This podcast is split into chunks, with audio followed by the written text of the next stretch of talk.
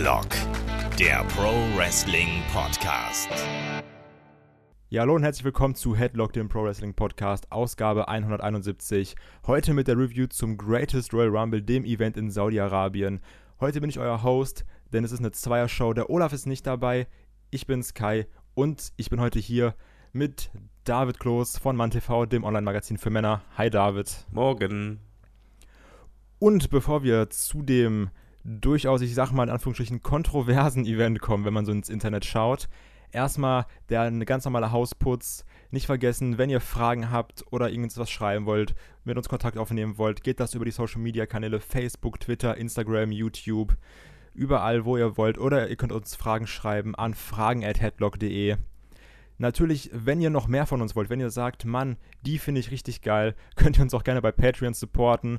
Da haben wir mittlerweile über, also um den Dreh 50 Podcasts mit verschiedenen Formaten, mit Match of the Week, Helden aus der zweiten Reihe, mit dem Call-Up-Format. Und da ist momentan die Folge draußen mit Vader Scott.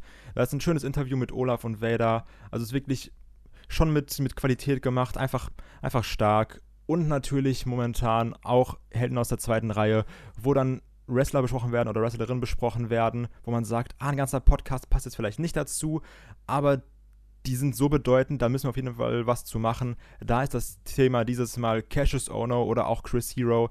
Der wird da von Olaf und von Shaggy besprochen. Und wenn ihr sagt, oh, Patreon, oh, Geld ist immer schwierig, ähm, am besten ist es, wenn ihr irgendwie so um den ersten rum rein startet, weil da wird Patreon bucht immer erst zum ersten ab, dann könnt ihr auch sagen, ich gucke mir das erstmal an und sowas. Ähm, ihr werdet da auf jeden Fall was finden, da ist für jeden was dabei und wir geben uns da auch Mühe, auf eure Wünsche einzugehen und dass, dass ihr da auch was für euer Geld bekommt. Das war der ganz normale Hausputz. Kommen wir doch mal zum Event, zum Greatest Rumble. Und bevor wir jetzt wirklich auf die Matches eingehen oder auch wirklich mit so einem, euch mit einem Fazit erschlagen, David, wie war deine Gemütslage? Wie, wie, war dein Hype, deine Stimmung? Hattest du Bock drauf? Nicht so, weil im Internet war ja viel hin und her. Die einen haben gesagt, oh mein Gott, bloß nicht, WWE verkauft sich, bla bla. Und die anderen haben gesagt, boah, ey, vielleicht kriegen wir jetzt einfach eine vernünftige WrestleMania, weil WrestleMania war Müll, ist O-Ton, ist nicht meine Meinung. Wie sah es da bei dir aus? Ähm, zwiegespalten. es war auf jeden Fall eine ne große, naja, nicht Vorfreude, würde ich sagen, sondern ein großes Interesse äh, war auf jeden Fall bei mir da. Ich sch schlug auch in die Kerbe ein, wegen, okay, ähm, wegen gewissen Punkten, etwa, dass es halt kein Frauenmatch gab oder halt Frauen generell gar nicht vorhanden waren, äh, war ich dem Ganzen schon ein bisschen kritischer gegenüber, beziehungsweise bei der Umsetzung. Allerdings war die Card schon so, dass ich dachte, ui, das könnte echt fast eine zweite WrestleMania direkt nach der WrestleMania werden. Und ähm, ich war sehr gespannt auf die, auf die Matches, hatte da auch Bock drauf. Die Paarungen äh, lasen sich sehr gut und sehr groß, vor allen Dingen. Und ja, also das, das war so etwa die Stimmung. Also ich war skeptisch, ich, ich hatte auch wirklich das Gefühl, ich habe schon vorher gesagt, okay, ähm, Geld regiert anscheinend äh, nicht nur die Welt, sondern bringt halt auch dafür, dass halt äh, eine Company, die halt vorher jahrelang predigt, ja, Women's Revolution und Frauen sind gleichwert äh, wie Männer, die ab einem bestimmten Betrag X dann einfach sagt, äh, nö, das ignorieren wir jetzt mal kurz. Ja, das war so ein bisschen das, das, das ich sag mal, das Streitthema auch in unserer Gruppe.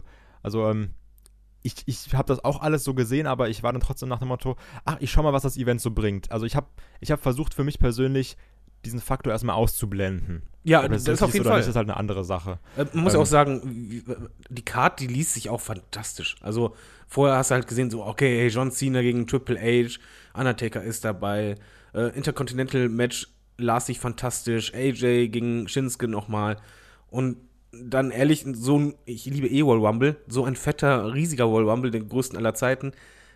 Also ich hatte, wrestlerisch hatte ich voll Bock drauf. Also ich bin auch dann wirklich, als dann der Event startete, habe ich dann einfach gedacht, so jetzt drauf geschissen, vielleicht wirst halt äh, auch überrascht und so weiter. Du hast Bock drauf. Ich hatte auch wirklich richtig Bock drauf. Und dann mal gucken. Also können wir mal sagen, wie, wie schön das bitte war als ähm, Deutsch oder halt als, als jemand, der in dieser Zeitzone lebt, ähm, von der Arbeit zu kommen, irgendwie an einem Freitag, dann isst du was oder bestellst du am besten noch eine Pizza und setzt dich dann um 18 Uhr vors Network. Also wie, wie geil ist das bitte? Also, das ist ja nicht nach dem Motto, oh, sonntags, 2 Uhr nachts.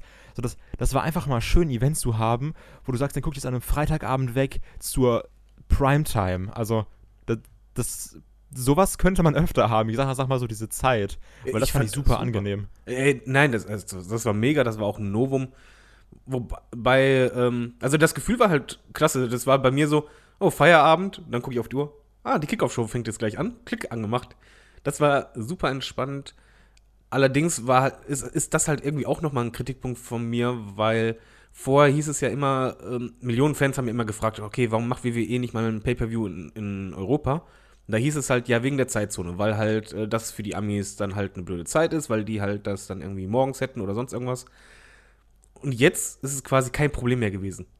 Und da war bei mir halt schon irgendwie ein dickes Fragezeichen über dem Kopf. Okay, warum denn sagt ihr denn vorher, das ist immer ein Problem, dass halt die Uhrzeit nicht die gewohnte Uhrzeit ist für die Amerikaner. Und jetzt wurde es ja quasi sogar im Vorhinein bei War und, und SmackDown von den Kommentatoren so gepusht, nach dem Motto, ja, die Uhrzeit ist ja viel geiler, ist halt mal was Tolles, dann kann man halt richtig zu einer anderen Uhrzeit erst gucken in Amerika. Huh. Muss es halt so bewerben, ne? Ja, das, äh, das, ich, also, ich kam mir halt ein bisschen verarscht vor, muss ich halt zugeben. Ja, klar, also das ist auf jeden Fall. Ähm, aber bevor wir jetzt wirklich so tief eingehen, sagen, was wir gut fanden, was wir nicht gut fanden, natürlich auch gerade die Sache mit dem Geld und mit den Prinzipien und sowas. Lass uns doch mal auf die einzelnen Matches eingehen, wirklich so Stück für Stück die Matches, was besonders war, was nicht besonders war. Ähm, anfangen würde ich, bevor wir mit dem Hauptmatch starten, mit der Kickoff-Show, weil ich fand, die Arena war sehr komisch gefüllt. Also du hattest wirklich diesen Innenraum, wo gefühlt die Reichen saßen und dann das in Anführungsstrichen normale Volk saß wirklich Luft, die Luftlinie 80, 50 Meter vom Ring weg. Und ähm, das sah unfassbar komisch aus und du hast auch wirklich gesehen, wie die Kamera immer nur so gearbeitet hat, dass es wenige diagonale Shots gab, sondern immer entweder nur ganz gerade, so die, diese Hardcam-Seite, oder dann wirklich nach rechts, dass du nicht diese, diese große Leere da mitnimmst, die dann noch in der Halle war. Genau, aber einmal gab es einen Schwenk, da hast du das mich erstmal richtig gesehen. Habe ich jetzt schon einen Screenshot gemacht. Ähm, es, es, war auf jeden Fall komisch, weil es war ja nicht nur so, dass man halt sagt, okay, unten waren halt gefühlt die Reichen und äh, auf den Rängen halt das normale Volk, Anführungszeichen, sondern es war halt irre viel Platz. Also, wenn man das halt hochrechnet, der Innenraum, der war zur Hälfte war der auf jeden Fall leer. Das war einfach ein Freiraum. Und ähm, zusätzlich war halt noch das Komische, dass halt überall diese Sessel waren, die halt nochmal sehr groß sind. Und ich habe mal versucht, das zu schätzen. Ich würde halt sagen, im Innenraum, wo du normalerweise bei einer Veranstaltung je nach Stadion zwischen 10.000 und 20.000 Leute hast, das waren keine 2000. Und das war halt schon irgendwie komisch. Also, das sah halt auch bei der Kickoff-Show, war auch mein erster Gedanke von, bauen die gleich noch die Stühle auf oder kommt da irgendwas oder so? Weil das war halt so komisch zu sehen. Du hast halt auch später bei, bei einem Kamerawinkel gesehen, dass dieser Kickoff-Show-Tisch absolut im Leeren stand. Also im, im, Nirgendwo. Im Umkreis von 20 Metern war nix. Gar nichts. Da sind halt nur Leute rumgelaufen und das war schon eine komplett andere Stimmung, ein anderes Feeling. Weil normalerweise bist du halt bei Kickoff-Show gewöhnt, dass im Hintergrund halt irgendwelche Fans jubeln, na na na. Und dieses Mal war einfach nur leer. Ja, das fand ich auch ein bisschen komisch und das war, ähm, also das, das hat so ein bisschen die Stimmung, also nicht gedrückt, aber ähm, natürlich ist der Innenraum halt voller, ist die Stimmung auch besser, ne? Und wenn du jetzt im Innenraum die Leute hast, die jetzt wirklich viel mehr Geld haben, die sagen so, ich schaue mir das eben mal an, ähm, das sind jetzt nicht die Fans, die chanten, die ausrasten, die keine Ahnung was Stimmung machen, wie wir ja auch später sicherlich darauf eingehen werden, gibt ja auch tausend Bilder, wo dann irgendwie ein Phänomenal Vorarm gezeigt wird und fast alle gucken aufs Handy oder gucken gelangweilt, wo ich mir auch denke, wow, ihr seid richtig coole Typen. Wobei man ähm, noch sagen muss, die Karten im Innenraum, das war ja noch nicht mal so, dass die jetzt extrem teuer waren, sondern äh, die kompletten Karten wurden ja subventioniert vom Staat. Ja, genau. Und äh, Eintritt hat ja anscheinend auf den Ring irgendwie umgerechnet zwei oder vier Euro oder so gekostet. Und Innenraum hätte dann halt ein bisschen mehr gekostet. Also es waren halt wirklich extrem niedrige Preise, weil halt der Staat das im Grunde genommen subventioniert hat. Äh, es, es, es war aber wirklich komisch. Also, das hast du aber schon anfangs gemerkt, dass du halt einfach auch im Hintergrund wenig Leute mit Merchandise gesehen hast und so. Wobei man halt sagen muss, ich fand zum Beispiel die Stage richtig beeindruckend. Das Boah, war ist ja krass. Das war richtig äh, so, hui, das, das hätten sie auch bei WrestleMania raushauen können, theoretisch. Das war schon von der Größe her ähm, sehr beeindruckend. Ich fand auch generell das Stadion war schön.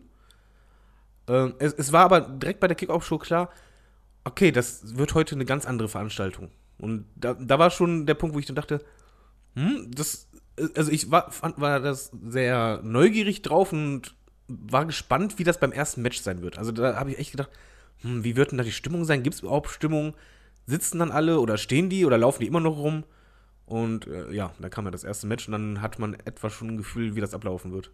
Genau, und ich muss aber sagen, auch als das erste Match anfing, also wo die Entrances von Cena Triple H kamen, ich saß vor dem PC und ich dachte mir so, wow. Also, wo dann noch das Pyro kam und gezündet wurde und dachtest dir, das ist schon heftig. Also, das schlägt jedes Pay-Per-View außer in WrestleMania vom, von der Aufmachung her um Längen. Ja, das, Ähm. das, das fühlte sich eher an wie eine zweite WrestleMania, wobei ich vom Gefühl her sogar sagen würde, die haben insgesamt bei dem Pay-Per-View sogar mehr Pyro abgeballert als bei WrestleMania. Weil das, Ja, das das, war, das auf jeden Fall, das stimmt. also das erste, was halt meine Frau sagte, äh, irgendwie nach, nach dem dritten Match, also, hm, ich dachte, die wollen keine Pyro mehr einsetzen und jetzt ballern die quasi alles raus, was die in den Jahren gesammelt haben. Also so wirkte das irgendwie, weil irgendwie bei, bei jedem Entrance oder fast jedem Entrance gab es Pyro wie sonst was und dann nicht nur so eine kleine Fontäne oder so, sondern über dem Stadion, neben dem Stadion, am Stadion, Dach drumherum, Innenraum, überall. Alles war am Ja, Brennen. das wäre, also, es, äh, also ich, ich fand's aber geil, weil ich ja großer Fan von, diese, von diesem Pyro bin. Ne? Ja, mega. Also war es super cool. Und ähm, dann lass uns doch mal auf das erste Match eingehen. Also John Cena, Triple H, das ist ja so, wie Chris hat es immer schön gesagt, als hätte irgendwie jemand WWE 2K gespielt und einfach mal so ein paar Dream Matches zusammengeworfen.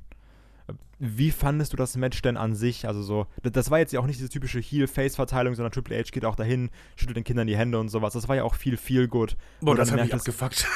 du dann aber auch merktest, okay, vielleicht ist es doch ähm, nicht so dieses in Anführungszeichen Pay-Per-View, wie wir uns das vorgestellt haben, sondern eher doch, wie auch ein Olaf gesagt hat, so eine, eine glorifizierte Hausshow. Wo ich dachte, vielleicht hat er recht. Und ähm, wie, wie fandest du denn das Match erstmal? Ich, So die, ich fand, die Stimmung, das Match, das, die, Workrate, so, wie, wie, wie hat dir das gefallen? Ich, ich fand halt nicht, dass es wie eine Hausshow war, es war nur anders. Also du hast halt erstmal beim Entrance von Triple H, mich hat es persönlich super gestört, dass er halt den Kindern äh, die Hand geschüttelt hat, wo er dann vorher halt äh, mit Heel-Gesicht rauskommt und sehr ernst. Ich glaube auch dass, nicht, dass das unbedingt so geplant war von der Regie, von wegen, ja, komm, wir zeigen das jetzt mal so genau. Aber die haben es auch jetzt übrigens im Trailer bei Raw auch nochmal gezeigt, ne? Ach du Kacke. Ähm, ja, also es passt mir einfach nicht. Es, es kam halt mir eher so vor, als es würde er halt so anstandshalber, ja, äh, bloß nicht vergessen, den Leuten die Hand zu schütteln. Man hat generell im Pay-Per-View-Verlauf gesehen, wenn ein Wrestler reinkam, dass die immer zu bestimmten Ecken gegangen sind, immer da versucht haben abzuklatschen. Wenn da einer auch nur ansatzweise die Hand draußen hatte, selbst wenn alle anderen nicht da waren, ist er sofort hingegangen, hat abgeklatscht.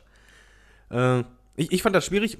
Das Match an sich, das war halt, ähm, ich hatte im, Matchverlauf direkt gesagt, von ich glaube, ich gucke gerade WrestleMania 6, äh, Ultimate Warrior gegen Hulk Hogan, weil der Aufbau war ähnlich. Der war sehr, sehr oldschool-mäßig. Es ging halt um wenige Aktionen. Das Kräftemessen hast du halt ewig nicht mehr gesehen. Ähm, also ich habe wirklich, als direkten Vergleich wäre halt für mich WrestleMania 6, Hulk Hogan gegen, gegen Ultimate Warrior.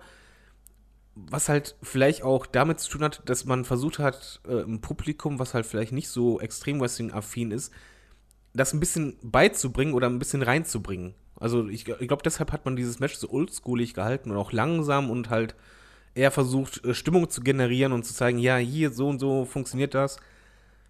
Ich fand das Match an sich okay. Das war jetzt halt äh, nichts Beeindruckendes. Es war halt wirklich so ein richtiges Match, wie du es vor ja, fast 30 Jahren gehabt hättest.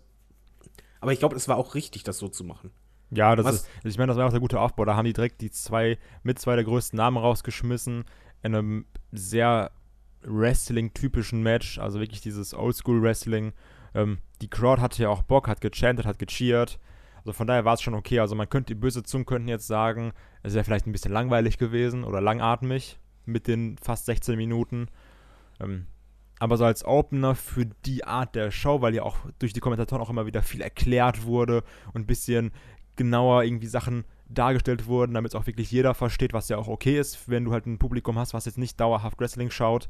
Ähm, Von daher war, fand ich das als Opener eigentlich sehr schlau gewählt. Es gab allerdings drei Sachen, die mich echt kirre gemacht haben, muss ich zugeben. Also die, die halt, wie soll man sagen, von der Grundstimmung her ähm, mich, mich genervt haben und einfach meine, meine Grundstimmung ein bisschen geändert haben, die eigentlich ähm, sehr offen war am Anfang.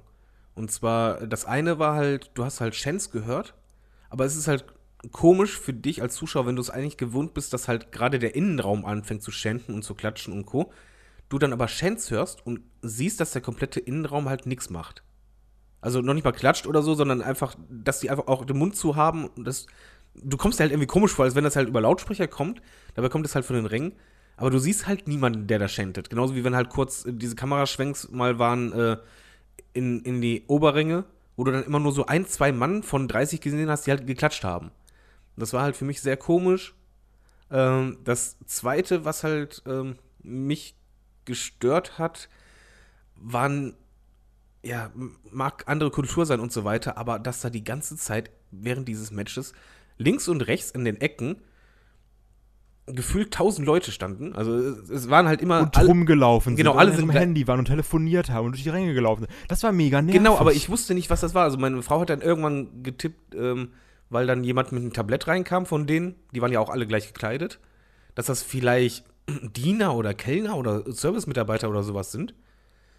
Weil die halt auch sich immer erkundigt haben bei den Leuten und aber mich hat das halt extrem gestört, weil auch welche mit dem Rücken zum äh, Ring standen, manche haben sich unterhalten und es kam mir halt irgendwie so vor wie, weiß nicht, ich könnte es halt vergleichen mit auf einer Messe, dass halt irgendwie auf einer Bühne ist eine Show, aber den meisten Leuten juckt es nicht, die reden weiter untereinander und dann gucken sie mal kurz immer, ah ja, okay, und dann reden sie weiter. Und dieses Desinteresse hat mich mega genervt und dieses Rumlaufen, weil, weil du es einfach nicht gewohnt bist. Du bist eigentlich gewohnt, dass halt alle fixiert hinsehen und reagieren auf das, was im Ring ist, aber du siehst halt keine Reaktion, sondern eher das Gegenteil, dass du halt, ja, wie du halt sagst, die, die gingen durch die Reihen durch, äh, die haben Getränke gebracht, die haben auf ihren Handys rumgetippt, äh, die einen haben mit ihren Kindern kurz geredet, die eine Frau hat ihr Kind erzogen, hat, ist dann mit dem weiter nach hinten gegangen. Das hat mich gestört und nach dem Match, ganz ehrlich, äh, ich kann es ja meinetwegen wirtschaftlich verstehen, aber bei mir kam da echt die Galle hoch und das mag jetzt auch heftiger klingen, als es vielleicht sollte, aber ich bin da ehrlich. Mir kam echt die Galle hoch, als ich dann diese Promo von John Cena gehört habe, was eigentlich nur ein einziges Anbiedern war und in den allerwertesten Kriechen. Also ich habe einfach nur gedacht, alles klar, der kommt gleich bei irgendjemand an Mandeln wieder raus. Das war echt so Fremdschämen. Also ich, wir saßen auf der Couch, wir hatten beide irgendwann während dieser Promo echt Fremdschämen, haben gedacht, ja, sag doch am besten noch, dass äh, ohne die das hier gar nicht möglich wäre und WWE äh, eh nichts wert ist, außer äh, wenn die Saudis helfen und so. Das war einfach zu viel. Es war, es ist eine Ehre und dank euch und wieder eine Ehre und irgendwie 40 Mal war es eh eine Ehre und wir danken euch und vielen Dank und boah, das war, also ich weiß nicht, wie es dir ging, aber mir kam da echt die Galle hoch, ey. Also es war für mich so ein bisschen typisch Hausshow. Also wenn du wirklich sagen so, ja, und wir sind jetzt hier irgendwie in Stuttgart oder in Dortmund oder auch irgendwie in Amsterdam und boah, das ist so toll und ihr und Dankeschön und sowas. Ja, aber sagst du in einer Hausshow, ist es ist mal ein eine Ehre für mich und ich, es ist, ich bin so stolz, hier äh, in diesem Nein, nein, im nein, aber wie gesagt, diesmal stehen. war es halt einfach nochmal ein Stück größer, ne? Also nochmal ein bisschen größer gezogen, dass du sagst, oh, hier und bla und bla. Ähm, ja, also ich verstehe, warum sie es gemacht haben. Klar ist ja auch dieses, oh, danke und der John Cena sagt das und ja, also ähm, es hat mich jetzt aber auch nicht verwundert, dass es kam, ne? Sagen wir mal so.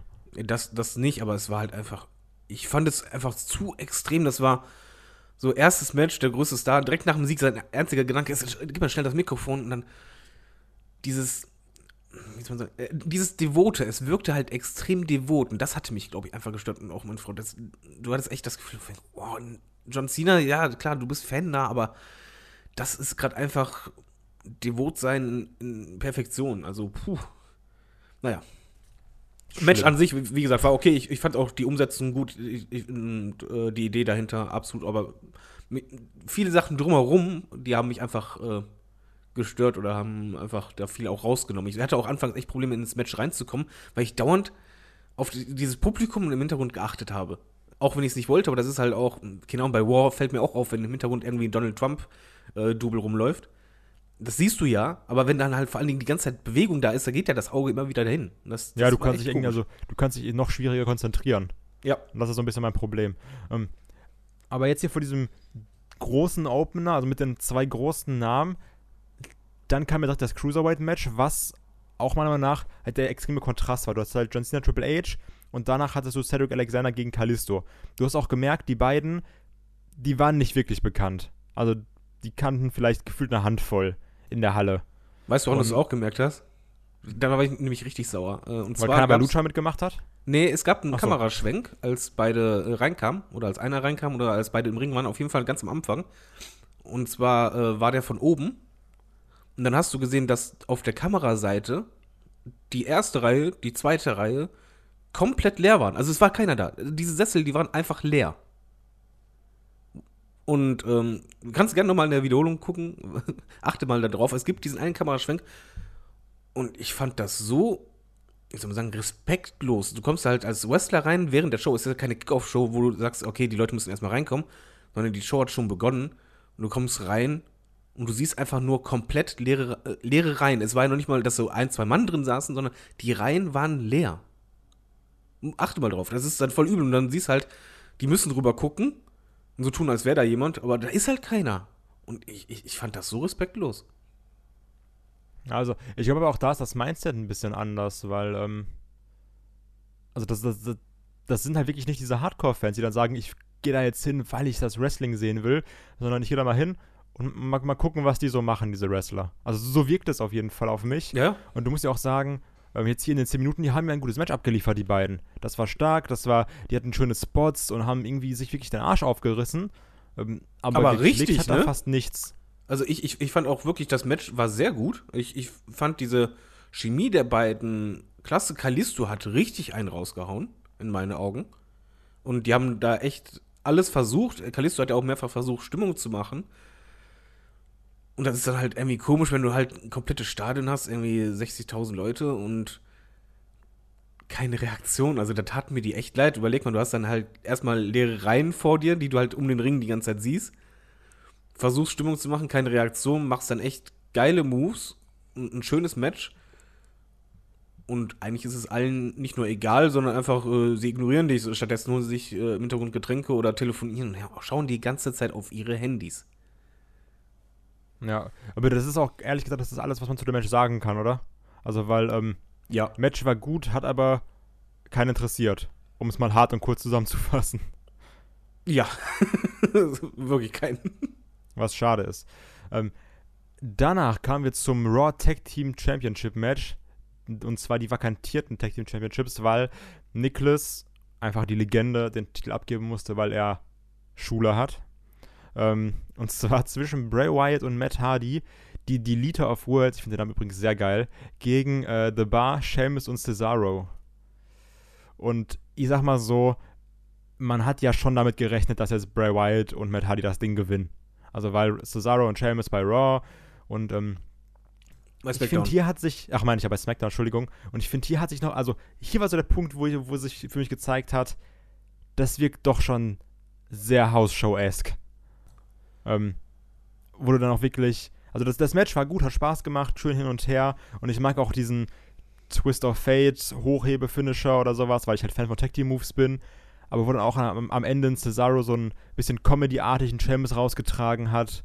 Das war auch so der Punkt für mich, wo ich gedacht habe, okay, das hat hier weniger Pay-Per-View-Charakter, sondern doch schon mehr House-Show-Charakter, einfach nur in groß.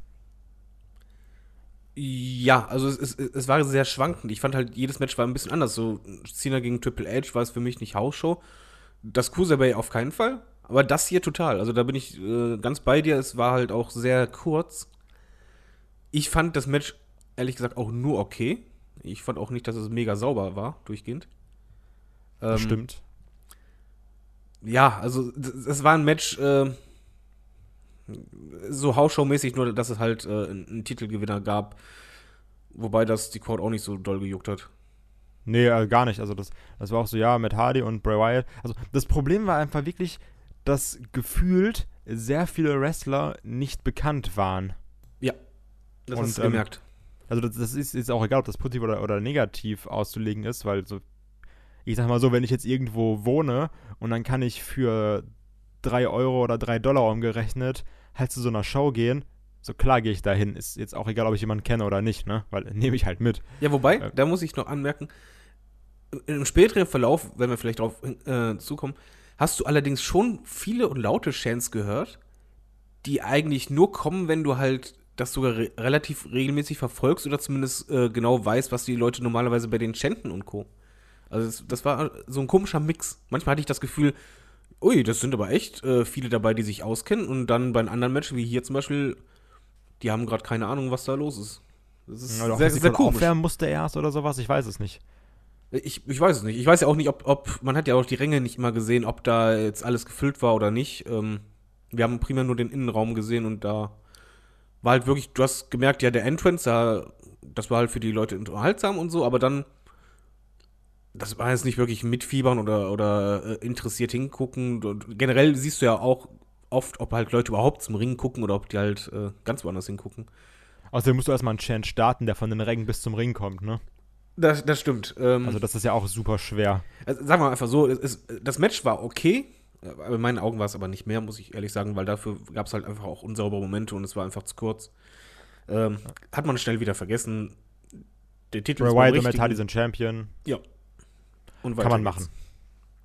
Ähm, apropos, wenn du schon mal sagst, dass das Match jetzt gerade kurz war, kommen wir zum nächsten Match und zwar zwischen Jeff Hardy und Jinder Mahal um den US States Championship. Ähm, sechs Minuten. Unsauber? Ja, schon. ich sag nur der Whisper in the Wind. Ähm, Ey, das sah so übel peinlich aus, ne? Vor allem, wenn dann die Kommentatoren versuchen, das nur irgendwie zu retten oder zu erklären. Aber ich sag dir ganz ehrlich, also, ähm, ich nehme das ein Jinder Mahal aber auch nicht übel. Also die Sache ist ja, das Nein, er muss ja schnell innerhalb von einer Sekunde. Und dann, genau. wenn du dich dann blöd entscheidest, sieht es halt einfach noch döver aus, aber du musst halt eins von beiden machen. Und hat er sich halt falsch entschieden, so, meine Güte, passiert den Besten. Das ist mal ganz ehrlich, ne? Nein, das kann man denen auch jetzt keinen Strick draus sehen. Es sah halt einfach nur richtig doof aus, aber wie du halt schon sagst, er muss sich sofort entscheiden, was macht er. Seine Entscheidung war, komm, wir sellen das weiter, vielleicht hat es keiner so gesehen. Er weiß ja nicht, wie das in, in echt halt, wie, wie viel Eben, sondern er sieht ja nicht von außen. Ähm, das hat auch, glaube ich, in der Halle jetzt nicht unbedingt vielen gestört, weil das war halt äh, schnell vergessen, genauso wie das Match, ehrlich gesagt. Ja, das war wirklich nicht viel. Ähm, Jeff Hardy hat einmal so seinen Highlight-Reel abgefeuert. Und ähm, ich finde das wirklich schade. Also, das, das bricht mir das Herz, aber du siehst wirklich, dass ein Jeff Hardy doch schon sehr alt geworden ist. So bei, bei gewissen Moves, wo du einfach weißt, ähm, Ach, warte mal, warte mal, warte mal, bevor du das mit alt sagst, da bin ich mir nicht ganz sicher, weil ich hatte schon das Gefühl, als Hardy rauskam, ich glaube, der hatte ein Problem mit dem Klima. Weil ich, also ich war zum Beispiel mal in, in Dubai, das ist ja vom Klima her nicht doll anders.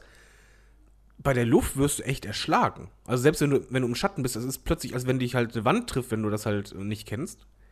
Und bei mir kam es beim Entrance schon so vor, als wenn der halt richtig am Pumpen war. Also dass er halt Probleme hatte, da ähm, normal zu atmen. Also, dass ihm eher das Klima zu schaffen gemacht hat. Ach, also, ich weiß nicht, ob dir das aufgefallen ist. Beim, beim Entrance wirkte das sehr so, ah, wie soll man sagen, er hat da schon gepumpt.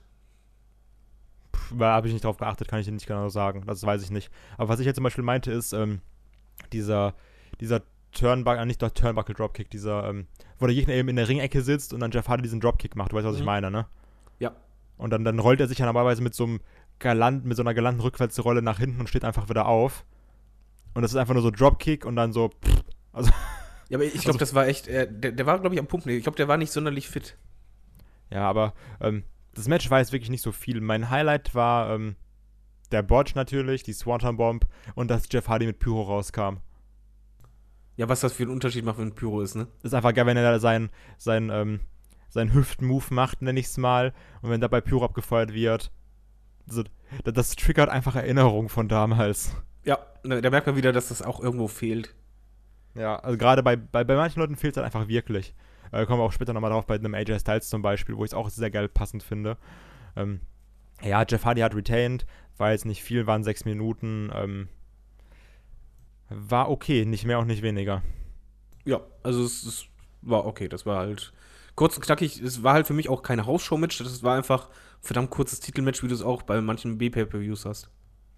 Ja, aber guck mal, wenn wir jetzt schon von kurzem Match zu kurzem Match kommen, kommen wir zu einem Match, was einfach noch kürzer war. Und zwar das SmackDown Tag Team Championship Match zwischen den Bludgeon Brothers und den Usos. Ähm, bei SmackDown war es ja immer noch praktisch, da konnte Naomi helfen. In Saudi-Arabien ist das Ganze ein bisschen schwierig mit Naomi. Geht nicht so einfach, weil wir wissen ja, da muss man sich ja irgendwann entschuldigen und sowas, ist schwierig. Ähm, und dadurch hatten wir hier auch ein nicht sehr kompetitives Match, sondern wir hatten eigentlich man könnte in Anführungsstrichen sagen, schon fast ein Squash. Natürlich haben die Usos auch Offense reingebracht oder sowas. Ähm, aber nichtsdestotrotz wurden die Usos, die jetzt für mich seit über einem Jahr ein unfassbar starkes Tag-Team sind, in fünf Minuten abgefrühstückt von den Bludgeon Brothers. Ja, kann man so sagen, wo, wobei es mir aber auch nicht so weh tat. Also es Ja, ist schwer zu erklären, schlimm. weil ich dadurch irgendwie mehr mit den Usos mitfieber. Und äh, ich hatte jetzt hier zum Beispiel das Gefühl, ja, sie haben jetzt halt eine andere Taktik versucht und dass es eher darauf hinausläuft, dass halt die Usos versuchen irgendwie Wege zu finden, um halt äh, die beiden zu besiegen. Und äh, dass sie halt einfach körperlich total unterlegen sind und also ich habe damit nicht mal das Problem. Also muss ich ganz ehrlich sagen, das Match war halt wirklich kurz, aber ich finde halt irgendwie durch die Konstellation und dadurch, dass halt die Usus so unterlegen sind, fieber ich halt mit denen mehr mit. Und ich glaube, das ist dann eigentlich ein gutes Ergebnis. Ja, aber, also, aber trotzdem kann man halt sagen, man hätte gerne mehr gesehen, ne? Also ja, also die, äh, anstatt fünf bitte zehn Minuten und gut ist. Ja, deswegen, also ich meine, ich finde es auch ganz geil, wie die Bludgeon Brothers momentan präsentiert werden, weil ich es auch gerade einem Luke Harper sehr gönne, also auch Rowan, ein guter Wrestler, aber ein Harper, ähm, ich bin halt immer noch Fan von diesem IC Leather Match gegen Dolph Ziggler. Und seitdem weiß ich, ein Luke Harper kann wirklich fantastisch wresteln und ich finde es halt immer schön, wenn du gerade so einen Wrestler hast, wo du sagst, okay, vielleicht hat er jetzt seine Position gefunden, so ähnlich wie bei einem Cesaro, wo du sagst, vielleicht hat er jetzt in the Bar seine Position gefunden. Und ähm, von daher lass die weiter dominieren, ich bin gespannt, wie es weitergeht. Ähm, SmackDown Tag Team Division müssen wir uns, glaube ich, generell keine Sorgen drum machen. Die ist voll bis zum geht nicht mehr mit guten Tag Teams. Von daher war es okay. Wer weiß, so die, die Usos jetzt als, als Underdogs gegen die Bludgeon Brothers. Ähm, aber auf jeden Fall war es halt so, dass wir jetzt hintereinander drei sehr kurze Matches hatten, gefühlt. Ja, und dann kam ein längeres. Genau. Das war wieder so ein, ähm, wie Chris schon beschrieben hat, WWE 2K-Match, wo man sagt, ich packe mal alles zusammen und mache noch eine Stipulation rein. Wir hatten nämlich das Ladder-Match um den Intercontinental Championship zwischen Seth Rollins, Finn Balor, Samoa Joe und The Miz. Ähm, das war für mich, muss ich sagen, so mit eins der Matches, wo ich mich am meisten drauf gefreut habe. Ging es dir da auch so? Ja, und das war auch für mich das geilste Match des Abends. Also ich fand das wirklich richtig gut. Das hätte auch gerne länger gehen können, aber ich, ich fand das gut. Ich fand das Finish fast perfekt. Ich hätte Das es war halt, sehr geil, fand ich. ich hätte es halt noch so gemacht, dass äh, Finn Balor halt einfach zwei, drei Stufen tiefer ist und in dem Moment einfach sieht, von wegen Scheiße, der kommt. Also Seth Rollins kam am Ende ja äh, auf die Leiter angesprungen und äh, sah halt ein bisschen doof aus, weil Finn halt eigentlich in der Nähe vom Titel war und einfach gewartet hat. Aber ansonsten fand ich die, die Finish-Idee fand ich gut. Ich, ich fand den Sprung auch gut. Ich fand generell das ganze Match, die, die Action fand ich gut. Das war tipptopp. Also da, da hätte ich bei keinem Pay-Per-View gemeckert. Das hat richtig Spaß gemacht. Hätte auch sogar länger gehen können. Von meiner Seite aus da kein Kritikpunkt. Und ich meine, die haben sich ja wirklich den äh, Allerwertesten aufgerissen. Ja, also das Also- war auch keine Hausshow. Das war wirklich, die haben richtig abgeliefert. Also da, da wurden Bumps genommen und Finn Balor hatte irgendeine Wunde am Auge und da wurde mit Leitern geschlagen und geschmissen. Also das war ähm, alles andere als, als seicht. Also wirklich, die, die haben sich da Dinge um die Ohren gekloppt. Ähm, und ich finde momentan einfach sehr geil, wie dieser IC-Belt dargestellt wird. Du hast wirklich Match nach Match, auch wieder jetzt bei Raw, auch wieder ein starkes IC-Championship-Match gehabt.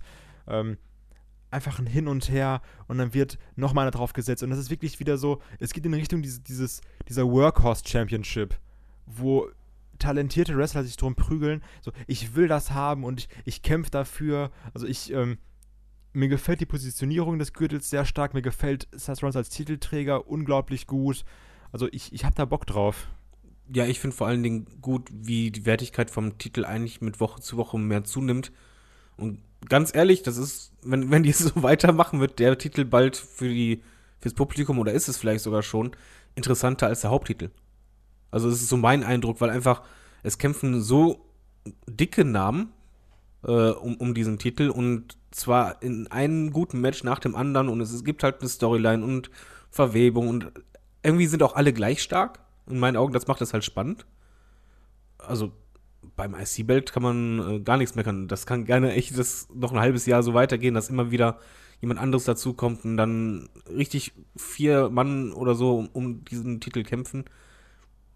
Also Ja, macht Spaß. Also ist einfach, also wirklich, du kannst auch, also von mir aus kann man auch sagen, wir stellen jetzt wie ein halbes Jahr, stellen wir einfach nur noch Finn Balor und Rollins gegenüber. Und dann machen die mal das und mal das und mal, also das ist, also mir gefällt das wirklich super gut, das war ein fantastisches Match, ich habe das Ende geliebt, ähm, für mich auch definitiv das Highlight der Card. Ähm, Ja. Kommen wir da ging auch die Crowd gut mit, ne? das Hast du stimmt, gemerkt, also die, je, je, die war gehypt, spektakulä die hatte Bock. genau, je spektakulärer, desto mehr kam halt die Crowd mit klar. Ja, ähm, apropos Highlight der Card, also AJ Styles gegen Nakamura war ja eine Sache, die wurde uns bei WrestleMania so als Highlight der Card verkauft. Und wir gingen alle so ein bisschen bedröppelt raus, weil wir gesagt haben, so, ach, schade, irgendwie war es doch kein Wrestle Kingdom, irgendwie war es doch kein Dream Match. Und jetzt haben wir jetzt, im Interview wurde auch gesagt, oh, jetzt, jetzt gibt es die zweite Chance, so jetzt machen sie es besser und ähm, jetzt, jetzt wollen wir aber sehen, wie es hier läuft. wie, wie gingst du in das Match rein und wie, wie, wie fandest du es letztendlich? AJ gegen Nakamura um den WWE Championship. Ich, ich ging genauso rein, von wegen, okay, WrestleMania war echt kein gutes Match von euch. Mal schauen, was er jetzt macht. Ob der jetzt quasi dasselbe nochmal versucht oder es irgendwie anders oder besser macht. Ich fand das Match deutlich besser als bei WrestleMania. Muss ich ehrlich sagen. Es war halt immer noch kein Match, wo ich sage, perfekt oder, und mega. Aber es hat mich halt deutlich mehr unterhalten muss ich sagen. Ich, ich finde halt einfach, dadurch, dass halt Shinsuke jetzt auch Heal ist, verhält er sich halt auch im Ring ein bisschen anders. Und das gefällt mir und es war halt äh, eine andere Geschichte im Ring, die halt erzählt wurde. Und das hat mir gefallen. Also ich war echt, wurde gut unterhalten. Ich, ist das nicht so, dass ich jetzt meckern würde. Es geht auf jeden Fall, die beiden haben, haben das Zeug, dass es deutlich bessere Matches gibt. Aber im Vergleich zu WrestleMania war das für mich ein Riesensprung. Ja, also ich sehe das auch so. Ähm, ich fand das WrestleMania nicht wirklich schlecht, schlecht, sondern es war anders als erwartet. Aber auch jetzt mit, ähm, mit Heel Nakamura, den ich einfach tausendmal besser finde als Face Nakamura. Das, das, das war eine schöne Abwechslung, auch gerade mit diesen Low-Blow-Sachen. Also, ähm, Nur den Entrance diese, mag ich nicht. Ah, doch, ich mag das Team, ich finde, das passt. Boah, das also, hört sich komisch an. Das hört sich an, als wenn einfach die, diese Stimme einfach nicht reinpasst in diesen Rhythmus. Ja, doch, ich, ich finde, weil es einfach healiger wirkt. Ja, also ich, ich glaube, ich hätte die Melodie weggemacht äh, oder eine andere genommen oder so. Aber ansonsten, wie gesagt, ja, Match, ja. War, und auch, fand, fandest du auch deutlich besser, oder? Die sind auch ähm, härter reingegangen dieses Mal, da war ein bisschen mehr Konter und so nach dem Motto, wir kennen uns jetzt schon, wir wissen, was der andere versucht. Ähm, und das Ende, muss ich sagen, fand ich sehr gut. Weil ja. da bin ich auch, ich sagte, da bin ich auch ganz egoistisch. Ich wollte keinen Titelwechsel oder irgendwas Bedeutendes, was die AJ Nakamura-Fehde angeht, in Saudi-Arabien haben. Das klingt zwar unfassbar dreist und frech und sowas, aber so geht's mir da wirklich. Also ich, also ich hätte, hätte der, hätte der Titel da gewechselt, wäre ich mega angenervt gewesen. Und ich dachte so, ey, das hättet ihr nicht verdient als Zuschauer.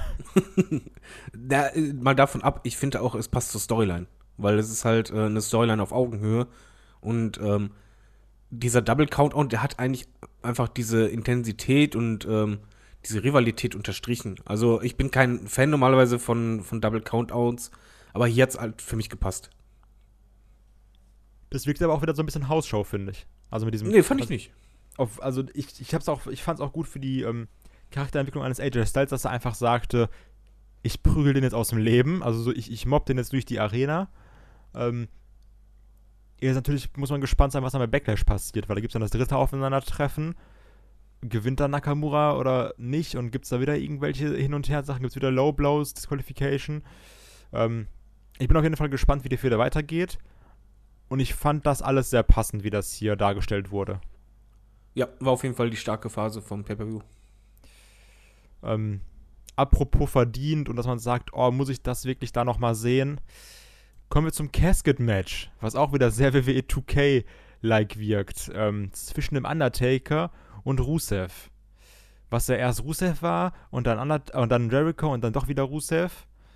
Ähm, wie siehst du es erstmal, dass Taker nochmal wrestelt? Auch gerade so kurz nach WrestleMania, wo wir gesagt haben, jetzt könnte auch vorbei sein.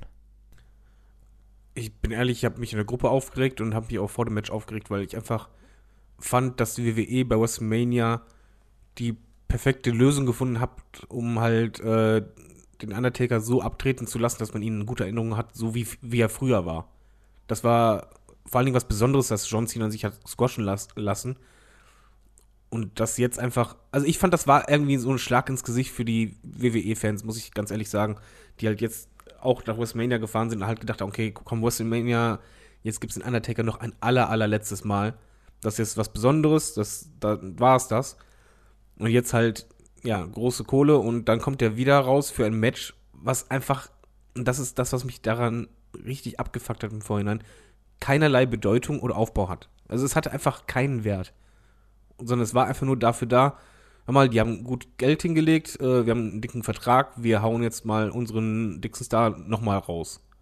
Und das fand ich, die, die Ansetzung, ich fand das einfach schrecklich. Also ganz ehrlich, das ist halt für mich als Fan, ich nehme es persönlich, das, also rein subjektiv natürlich, aber ich, ich fand, das war halt ein, ein Tritt zwischen die Beine und ähm, absolut unnötig. Das Match an sich, ja, ist ein bisschen ähnlich wie bei John Cena gegen Triple H. Ich fühlte mich halt äh, ein bisschen zurückversetzt in die alte Zeit vom Undertaker, wo es halt öfters so Casket-Matches gab. Ähm, und so lief das auch irgendwie ein bisschen ab. Er, er war halt schon äh, dominant und beim Casket-Match hast du halt immer auch das Problem, dass das Finish halt ein bisschen doof sein kann. Hier sah es halt sehr doof aus, weil halt Rusev genau zur Seite rutschen muss im äh, Gasket, damit halt Aiden English noch reinpasst und schnell vergessen. Es war natürlich wieder beeindruckend, der Entrance und so. Ähm, Undertaker ist in guter Verfassung, aber ich habe mir einfach gehofft, das nicht. Aber ja, das Geld hat gesiegt. Das stimmt. Also ich meine, Undertaker war over und der hat ja auch schön seine Moves gezeigt. Rusev hat sogar ein bisschen Offense zeigen dürfen. Das wirkt aber auch für mich so ähm, nach dem Motto, okay, wir legen jetzt hier Summe X hin, dann wollen wir aber auch ein Match, was X Minuten lang ist. Also so, so wirkte das ein bisschen auf mich. Ja. Ähm, ja, also na, es ist natürlich, also, also ich würde jetzt lügen, wenn ich sagen würde, es ist halt nicht schön, den Undertaker zu sehen oder ein Entrance von ihm zu sehen oder auch nochmal einen Tombstone zu sehen oder sowas. Also ich würde lügen, wenn ich jetzt sagen würde, dass, dass mich das nerven würde. Ähm, aber ich sehe es auch so, dass bei WrestleMania wäre ein sehr schönes Ende gewesen dass man sagt, okay, jetzt wirklich Schlussstrich, Schlussstrich, jetzt ist vorbei. Gut, jetzt ist nochmal das Casket-Match und ich meine, es war nicht schlecht, es war, also jetzt die beiden Matches, die er jetzt gezeigt hatte, waren auf jeden Fall besser als die Sachen, die in den letzten beiden Jahren gezeigt wurden, gefühlt. Ähm, Wobei der Tombstone gegen Aiden English sah echt böse aus. Ne? Der sah echt böse aus. Als er den gehalten hat, ist er immer weiter nach unten gerutscht. Ich habe nur gedacht, jetzt bitte nicht. Ne? Und dann kam der Aufprall und ich habe echt gedacht, oh, der ist, glaube ich, auf den Kopf gelandet. Das uh, war tricky. Ja, das, das äh, sehe ich auch so. Also das war nicht sehr schön. Aber, also ja, es, es, es war ein gutes Undertaker-Match, also ein gutes Undertaker für sein jetziges Alter-Match. Aber ich hätte es auch eigentlich nicht gebraucht. Ja, das ist so mein Fazit zu diesem. Haben, haben die Saudis Sache. anders gesehen? Bitte? haben die Saudis anders gesehen, die wollten das ja. Match halt wahrscheinlich Genau, die haben, haben gesagt, ich lege da jetzt die Batzen auf den Tisch und dann gib mir aber auch mal den Undertaker. Genau, da gib mir. Und dann, apropos gib mir, da kamen ja noch zwei dicke Stars, ne, als nächstes. Genau, und ich meine, das war ja so das Match, wo spekuliert wurde. Ähm, und natürlich, also natürlich reden wir jetzt über Brock Lesnar gegen Roman Reigns um den Universal Championship. Ähm, das war ja so das Match, wo spekuliert wurde, okay, fährt Vince McMahon jetzt bis nach Saudi-Arabien, um Roman Reigns vor einer Crowd siegen zu lassen, die ihn gut findet. Erstens, die Crowd hat Roman nicht so angenommen, wie ich gedacht ich habe. Ich wollte es gerade sagen, ich, ich bin vom Stuhl gefallen, als ich als Roman Reigns rauskam und plötzlich hörst du Boon. Und ja, ich und dachte einfach so, nur so, okay. Damit habe ich jetzt gar nicht gerechnet, weil ich habe wirklich gedacht, also ich bin ehrlich, bin auf die News-Sheets auch eingefallen, dass es halt hieß, ähm, Vince will, will, halt wirklich, dass Roman den Titel irgendwo gewinnt, wo er halt bejubelt wird, um halt entsprechend auch Bilder zu haben und, und Impact. Aber der kam raus und es war eins zu eins wie in jeder Halle und Stadion. Es kam einfach dieses Bu-Konzert. das war echt beeindruckend. Ich habe damit absolut nicht gerechnet. Das waren auf jeden Fall Saudi-Pluspunkte. Also. das, das, war gut. Ja, und Brock Lesnar wurde ja auch ge gefeiert. Als er rauskam, gab es einen guten Pop. Ja, habe ich zwar nicht verstanden, aber hey. aber hey, apropos nicht verstanden. Ähm, bevor du was zum Match sagst, möchte ich gerne was zum Match sagen, weil ich ich will diese Paarung eigentlich auch nicht mehr sehen, weil ich, ich auch nicht. die Art der Matchführung der beiden, die nervt mich extrem. Die können die beiden nichts für, ist das Booking, okay. Aber ist halt schon beeindruckend, wenn halt äh, die Kommentatoren in einem Wrestling-Match eigentlich immer den Taschenrechner rausreden, um zusammenzuzählen, wie viele äh, Superman-Punches, wie viele Suplexes und so was und die das immer mitzählen und das immer betonen. Und ich habe keinen Bock, dass ein Match eigentlich nur aus vier Moves besteht und dann einfach nur es darum geht, wer bringt mehr Wiederholungen durch. Weil und es ist halt wirklich, boah. hands down, es sind halt wirklich nur vier Moves. Also du hast, bei Brock hast du den Suplex, den German Suplex, vielleicht noch einen Belly-to-Belly-Suplex, wenn wir mal ganz ausgefallen sind und äh, kreative Sachen zeigen. Und halt den F5. Und auf Romans Seite hast du den Superman-Punch und den Spear. Und das war's. Und ähm, ja, nervt dich das eigentlich mittlerweile? Also ich bin richtig genervt. Bei dem Match habe ich einfach gemerkt, das, das, das stört mich, das macht mir keinen Spaß mehr. Ja, also das ist halt wirklich so. Und das ist nicht, auch nicht dieses äh, Internet-Fan-Kram und sowas. Und natürlich fände ich das oder werde das unfassbar bewusste Wortwahl scheiße finden, wenn ein Brock Lesnar den Rekord von einem CM Punk bricht. Und das ist auch so nach dem Motto, wir machen das einfach nur, damit der Rekord nicht mehr steht. Grüße an AJ Lee, weil da war es genauso. Ähm, und das ist dieses, also, es macht halt wirklich keinen Spaß mehr. Also mich nervt das, mich interessiert das nicht. Also ich habe das Match nur geguckt, ich sagte das, wie es ist, ich habe das Match nur geguckt, damit ich mir das Ende nicht spoilere. Also, ja, wobei man noch sagen muss, beim Ende, da war ich echt dann richtig ähm, angepisst. Muss ich mal, wollte ich so sagen, weil einfach, du, du kommst dir als Fan verarscht vor, wenn du halt siehst, die Regeln besagen halt, die beiden Füße müssen halt als erstes auf, die, auf dem Boden sein. Und du siehst in diesen Slow Motions dermaßen genau, dass halt äh, Roman Waynes gefühlt viereinhalb Stunden vor Lesnar den Boden berührt. Und die Kommentatoren selber auch merken, scheiße, das ist richtig gebotcht. Und was machen wir jetzt? Und stattdessen, anstatt jetzt zu sagen, ja, irgendwie, man baut schnell ein, dass die Ringrichter irgendwie Stress machen miteinander oder jeder hat es anders gesehen oder so, oder wir lassen Wiederholungen weg. Nein, kommt wieder eine Wiederholung und du denkst einfach nur, wen wollt ihr denn veräppeln?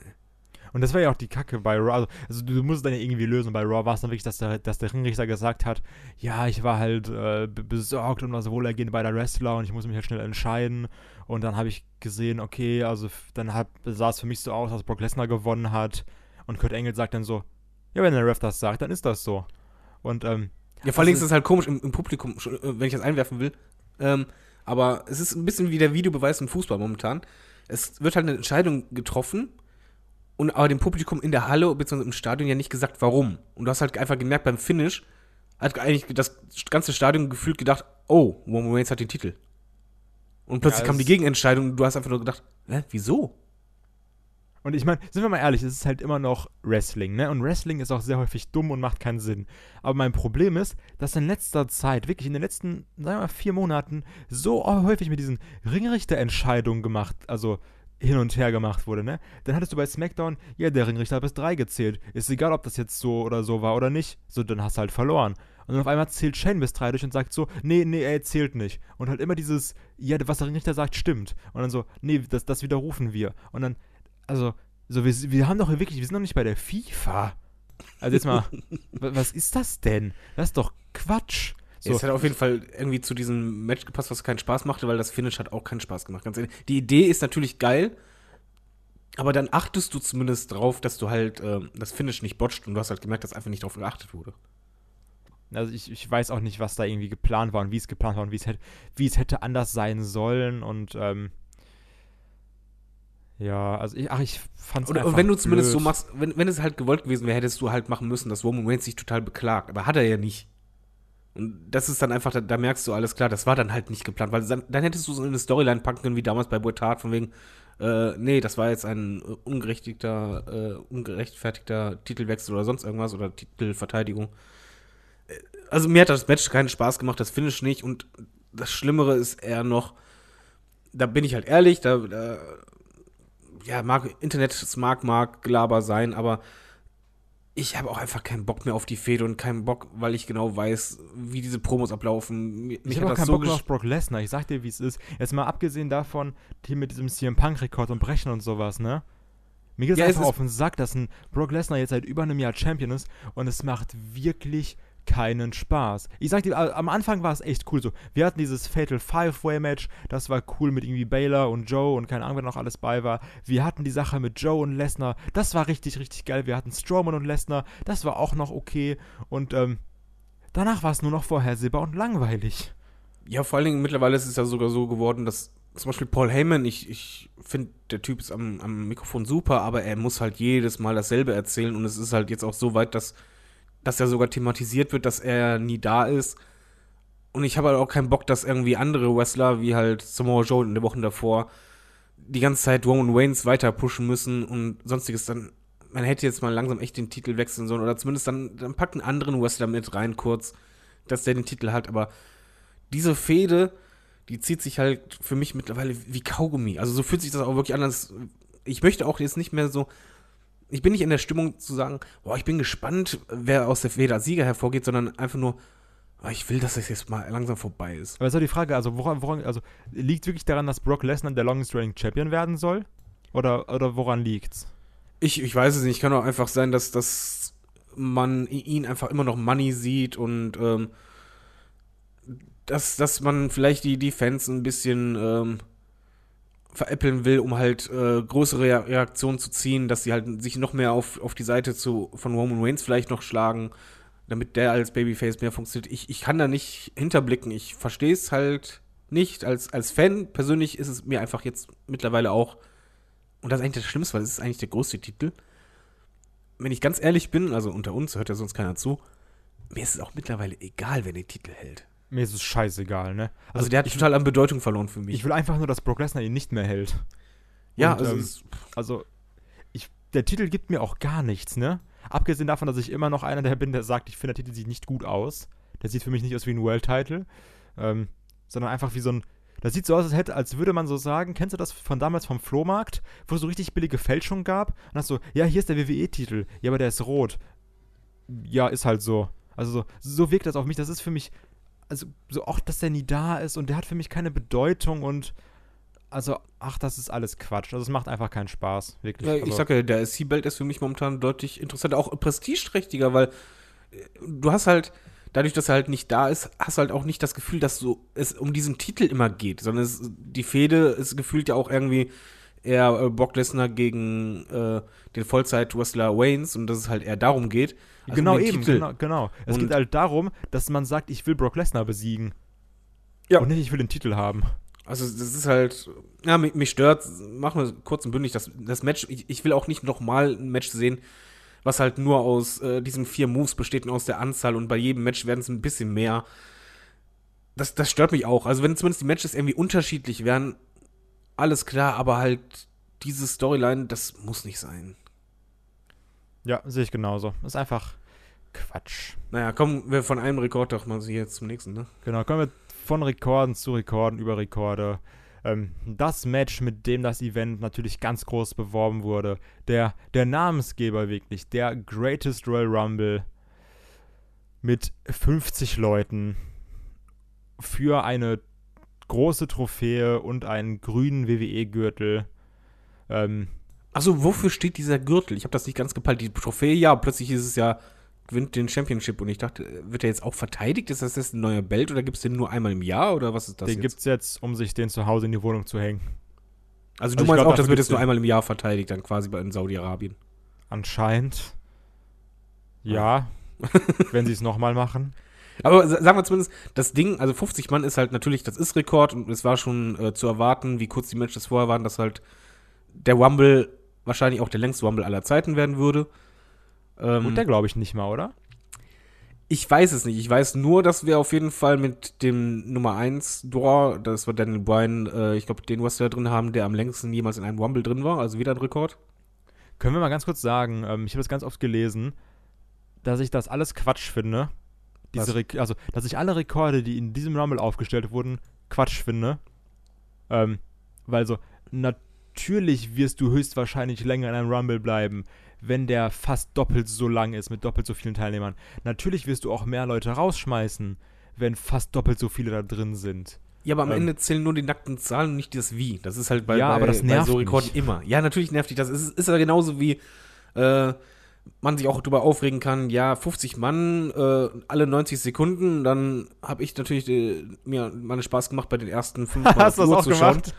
Und dann sehe ich Ich dann dachte, einfach nur ich war der bei, einzige Affe, der sowas bei gemacht einem hätte. Wrestler gab es dann äh, 36 Sekunden Dann bei dem anderen äh, irgendwie fast zwei Minuten, wo ich dachte, alles waren klar. 70, dann waren es mal 80, dann waren es mal 60, dann waren es mal zwei Minuten und es war auch, Leute. Ja, wie, wie gesagt, es gab einmal 36 Sekunden, was ich halt richtig kurz fand.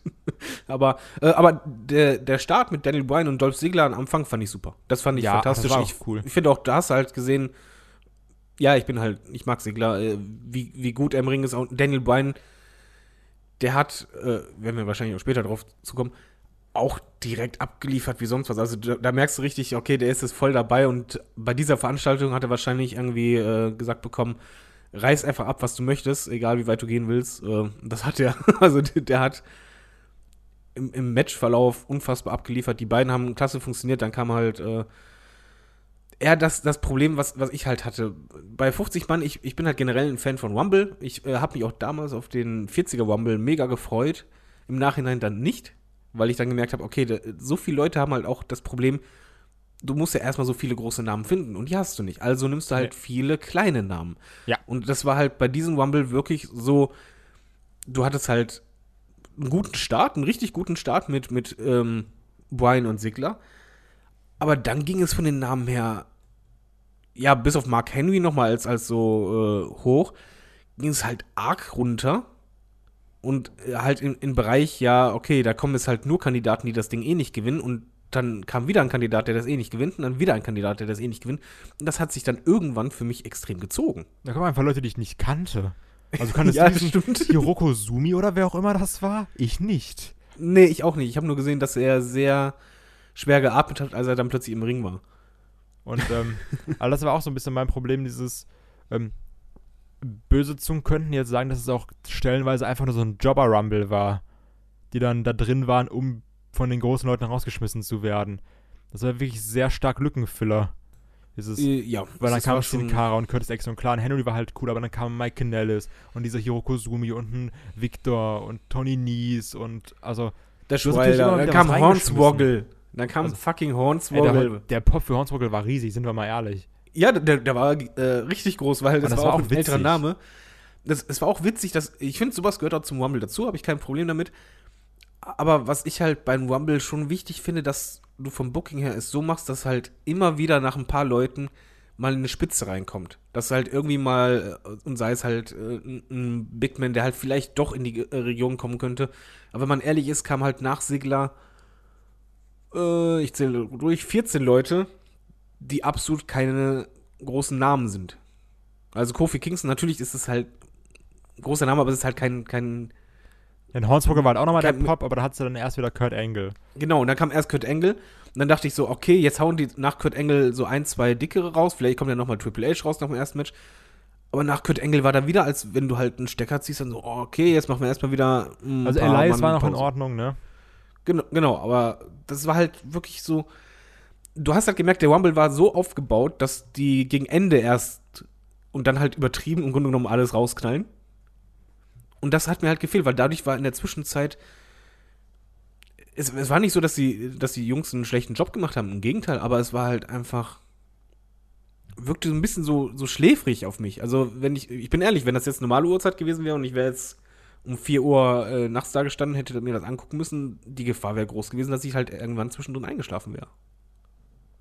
Ja, es ist auch, ähm, also ich weiß nicht, der, das war wirklich viel zu lang, da hattest viel zu viele Leute drin. Dann auch einfach, also wirklich, da waren Leute, die ich nicht kannte, dieser Dan Mather oder sowas, der auch von NXT war oder sowas, Babatunde, ich glaube, der ist bei House-Shows oder so unterwegs, also, ähm, das, das war für mich wirklich, also du hättest das Ding auch kürzen können auf 30 Leute, ohne Probleme. Ohne Probleme. Ja, also du, du hast auf jeden Fall den ähm, Unterschied für den Zuschauer gemerkt, ob 30 Mann sind und da halt die Frequenz auch eine andere ist an, an gewissen Namen oder halt hier, wo du halt wirklich merkst, ja, das musst du jetzt irgendwie füllen. Ich habe halt gedacht, okay, vielleicht holen sie irgendwelche Allstars noch mal rein, aber stattdessen halt Leute, die ich persönlich halt auch nicht kannte. Äh, Ja, oder auch ehrlich. gut, Rey Mysterio war natürlich noch dabei, wurde ja auch beworben, Great Khali war dabei, aber also das, das war jetzt auch wirklich, ähm, also es, es hat einfach für mich gezeigt, das Event war ähm, einfach wirklich viel, viel weniger, als ich erwartet habe. Deshalb, also ich bleibe dabei, das war für mich einfach nur eine große Hausshow. Dieses kein Titelwechsel und dann der Rumble einfach nur nach dem Motto in Anführungsstrichen feel good und jetzt geben wir nochmal zwei Rekorde raus. Ähm, mehr war das für mich nicht. Ja, wobei man sagen muss, dass halt die Wrestler, es lag halt nicht an den Wrestlern, dass jetzt der Rumble für mich persönlich langweilig war, weil wenn du halt zum Beispiel Daniel Bryan angeschaut hast anschließend, Ja, na, äh, natürlich, das sah wie der aus. aussah, mein lieber Scholli, ey, das, das war, das tat einen schon beim Zusehen weh. Möchte nicht wissen, wie es so war. Ähm, natürlich, du hattest halt dicke Namen drin. Du hattest auch mal eine Premiere von Shane in den Rumble, ähm, der halt einen ganz üblen äh, Bump genommen hat. Der sich wieder umbringen lässt. Ja, also bei dem Bump habe ich echt gedacht, von wegen, okay, von der Position die Entfernung zu springen, das ist nicht so leicht, weil du halt einen ganz anderen Winkel hast, in dem du dich bewegen musst. Und der hat es ja trotzdem geschafft. Da muss man halt einfach mal kurz den Hut ziehen. Ich fand halt, ähm, generell, gegen Ende hat es halt gut angezogen. Also die, die letzten, man sagen, so, so 10, 15 Minuten fand ich halt den Rumble gut. Das war halt wirklich, dann ging es mal in Action, aber du hast halt gemerkt, irgendwie war vorher noch alles mit Handbremse und ja, und dann, ah, jetzt geht's erst quasi richtig los. Aber sind wir mal ehrlich, das Highlight war Titus O'Neill. Das, das Highlight war, war Titus O'Neill und ich muss zugeben, ich habe selten so lachen müssen. Ich habe eigentlich keinen Humor, der, der auf Schadenfreude beruht. Aber ich musste halt lachen, vor allen Dingen, weil du halt einfach gemerkt hast, als es das erste Mal war, dann hast du so Lachen hören, dann, dann siehst du das plötzlich, warum die Kommentatoren lachen.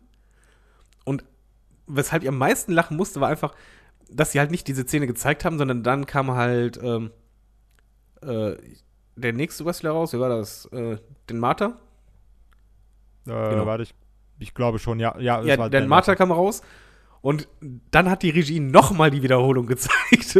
Und da habe ich einfach nur gedacht, boah, was für Assis. Wahrscheinlich lachen die sich gerade selber im, im Truck komplett sch- schäbig. Ich meine, das war das ja wie auch ein Corey Graves, der hat sich ja nicht mehr einbekommen, ne? Nee, du hast generell alle Kommentatoren, du hast gemerkt, die konnten einfach nicht mehr, auch, auch nicht mehr ernst sein. Und dann haben die auch gesagt, von wegen so, äh, vergiss so Stone Cold und sonst was Rekorde. Das hier ist das, der größte Moment aller Zeiten im Rumble. Ich musste da einfach lachen. Das war sehr sympathisch und so leid es mir für Titus tut, aber das war echt ein Highlight. Und ich musste super lachen. Also ich fand das so lustig, weil die meine, die haben sie auch wieder und wieder und wieder gezeigt, ne? Ge- genau, Das wird halt nicht weniger lustig. Und die Regie hat es immer weiter getrieben und dann auch mal in super Slow Motion. Und das Lustige einfach dabei war ja nicht nur, dass Titus sich halt hingelegt hat, das wäre natürlich schade gewesen, hätte ich auch nicht gelacht, aber dass er halt komplett mit dem ganzen Körper bis zu den Füßen unter den Ring rutscht. Das sah einfach unfassbar Das aus. war einfach fantastisch, also das war wirklich einfach fantastisch. Und dann auch, und das, also ich meine, das Internet, das hasse ich sehr häufig, weil wir wirklich sehr viel Dummheit im Internet haben. Aber das sind, das sind die Sternstunden des Internets. Und weil du hast dann innerhalb von, von einer Stunde hast du 500 Memes und nur Quality Shit. Also wirklich die besten Sachen, zum Beispiel, ähm, eins meiner Highlights war dann das mit Pennywise oder sowas. So, ja, wir haben Championships hier unten oder sowas, wo dann äh, Titus O'Neill in diesem Gully verschwindet, äh, äh, aus, von dieser Szene von S. Und Ja, oder das andere Meme, wo du halt siehst, dass das ihm ja schon mal passiert ist bei NXT. Genau, wo er dann auch mit, mit diesem, wo er diesen, dieses Bierding da tragen muss. Ja, ja, aber genau dasselbe. Aber Ja. unfassbar. Und, ohne Scheiß, äh, diese Szene, ich habe auch äh, zurückgespult mehrfach, ne? Weil ich musste einfach so lachen. Und dann auch kam direkt irgendwie dann Collage mit Titus World Slide und also, also da ist das Internet immer ganz groß in solchen Momenten. Das liebe ich ja, ne? Wenn weißt du, was direkt, also fantastisch. Weißt du, was ich übrigens voll lustig auch irgendwie finde? Die Vorstellung war wirklich mein, mein erster Gedanke, als immer mehr von der Regie kam, immer mehr Wiederholung. Ich habe mir versucht, das vorzustellen, wie das gerade in diesem Übertragungstruck ist, wie da halt Vince und, und Triple H und gucken, wie alle um diese Monitore stehst und dann sich wahrscheinlich echt beömmeln. Also und dann Titus dann irgendwann zurückgehen muss, dann da reinkommt und ich hätte da, ich wü- wünsche, dass die da irgendwie eine Kamera stehen haben, damit man die Reaktion sieht, wenn er da zurückkommt. Boah, wirklich. Also Ich, ich, glaube, glaube, das muss mega gewesen sein. Ja, also ich glaube, das war auch nicht, nichts Asoziales oder sowas. Die haben einfach nur gesagt, so Kollege, passiert halt, aber danke dafür. Nein, ich glaube, die, die werden den richtig aufgezogen haben. Ja, die werden den auch jetzt aber ich noch meine, also ich mein, aber aufziehen. also nicht so nach dem Motto, äh, irgendwie sich darüber lustig machen, so mit ihm, sondern schon sagen, das war halt ein verdammt geiler Moment und ihn dann damit aufziehen, so, so freundschaftlich, sage ich jetzt mal, weißt du? Ja. Zum Beispiel, das hast du ja auch bei tausenden Tweets gesehen, dann hat ja auch ein Batista getwittert und sowas, der so meint, so, ja, hier ist ja gerade Avengers oder sowas, aber der großartigste, großartigste Moment, ähm, ja, der also Infinite War oder so, der großartigste Moment war aber trotzdem hier von, von Titus und sowas. Das waren ja alles so sehr, sehr freundschaftlich und lustig gemeinte Sachen. Natürlich hat man ihn damit aufgezogen, ähm, aber das war. das war- ich muss schon wieder lachen. Entschuldigung. Weil für diese Bewegung, das so geil ist, dass der komplett gerade rutschen, da wo unterm Ring gar nichts ist, genau da reinrutscht. Ja, das ist ja wieder auch dann so wie so ein, wie so ein, so ein, so ein keine Ahnung, so ein, so ein, so ein Flummi sich da so zurückrutschen will, Ja, so ja. zurückrobben will. Das ist einfach geil. Verdammt, ich werde dieses jetzt Bild, halt glaube ich, echt nicht vergessen. Also Äh. geiler Typ. Ja, Also- geiler Typ, äh, kein geil, geiler Wumble, ähm, aber der richtige Sieger zumindest, muss man ja ehrlich sagen. Ja, auf jeden Fall. Also Braun Äh, Strowman verdient. Ja. Schön. Man hat Spaß gemacht. Ich, ich fand übrigens auch äh, Jerichos ähm, Auftritt fand ich gut. Wirklich gut. Ich fand Big Cass echt gut. Äh, ja, bis auf das Ende, da fand ich halt, da hat er halt, aber das ist halt typisch Wrestling, da siehst du halt aus wie ein Depp. Ja, okay, das ist schon klar, aber ähm, es war halt schön, schön assi, ne? Dass er dann auch noch Brian rausschmeißt und sowas. Ähm, Ja, bringt Ja. gut Heat, dann hast du halt jetzt direkt äh, für Backlash die Vorarbeit geleistet. genau, aber jetzt mal so im Großen und Ganzen, ohne jetzt wirklich komplett auszuschweifen, weil wir sind ja auch schon jetzt lange dabei hier in dieser Review. Greatest Royal Rumble. David, wie sieht's aus? Ähm, West wrestlerisch war das okay für mich. Also es war halt, wenn das jetzt ein normaler Pay-Per-View gewesen wäre, okay. Ich finde die Idee dahinter, natürlich, ich bin nicht dumm. Ich weiß, dass das Geld ist das Entscheidende. Aber wenn du halt das Gefühl hast als Fan, dass ein Produkt sich verkauft und zwar um jeden Preis, beziehungsweise um, um alles Moralische beiseite legt. Und das mit den Frauen, das hat mich mega gestört. Mich hat auch gestört, dass selbst bei, bei der Kickoff-Show eine Frau nicht zugelassen ist. Als Moderatorin. Das, das geht einfach nicht. Das ist einfach für mich. Mh, es wäre anders gewesen, wenn die WWE jetzt nicht jahrelang wirklich äh, so stark wie eigentlich kein anderes Unternehmen kommuniziert. Wrestling, äh, Frauenrevolution, die Frauen sind gleichwert wie die, wie die Männer, die kriegen ihre Main Events, die kriegen ihre äh, den, den, Fokus und ähm, die sind gleichwertig und Anti-Bully-Kampagnen und man braucht halt äh, keinen irgendwie Unterdrückten, nur weil er halt anderes Geschlecht hat oder sonst was. Und dann schmeißt du alles in dieser Richtung, wirklich alles über Bord, sobald halt genug Geld gezahlt wurde. Und nicht nur das, das an sich finde ich halt schon wirklich, hat einfach einen faden Beigeschmack, egal ob vor oder nach. Aber noch schlimmer finde ich halt das Gefühl, dass du halt dich nicht nur verkauft hast, sondern nicht nur halt Dinge verkauft hast, ähm, für die du eigentlich eingestanden bist, sondern zwei Sachen noch gemacht hast, die mir einfach noch mehr angekotzt äh, haben. Zum einen äh, gab es halt zwischen dem zweiten und dritten Match, glaube ich, diesen einen Werbespot halt über Saudi-Arabien, wo du einfach nur dachtest, das ist gerade Propaganda schlechthin. Und ja. du, du wirst gerade so verarscht und die WWE haut dieses Teil raus und da sitzen gerade wahrscheinlich in Amerika irgendwelche äh, Teenie-Mädels vorm Fernseher und gucken sich das an und denken vorhin, ach, Saudi-Arabien ist doch gar nicht so schlecht, ist ja genau so, da könnte ich auch hin. Ähm, alle Frauen haben da super Chancen und es ist super fortschrittlich, es wird immer besser. Und es ist einfach nur gelogen, es ist einfach übertrieben, das, das war die reinste Propaganda und dann halt einfach dieses Gefühl, was mich einfach auch gestört hat, das ist der zweite Punkt, dass ich das, das Gefühl habe, dass die WWE sich anbietet. Und zwar extrem devot, dass du halt das Gefühl hast, äh, Vince, also es gibt ja auch Video mit dem Essen und so weiter, dass die halt nicht selbstbewusst auftreten, sondern einfach devot alles machen, was man denen sagt. Würde man, hätte man denen wahrscheinlich gesagt, Vince, äh, geh in den Ring und äh, bell wie ein Hund, würde er es machen.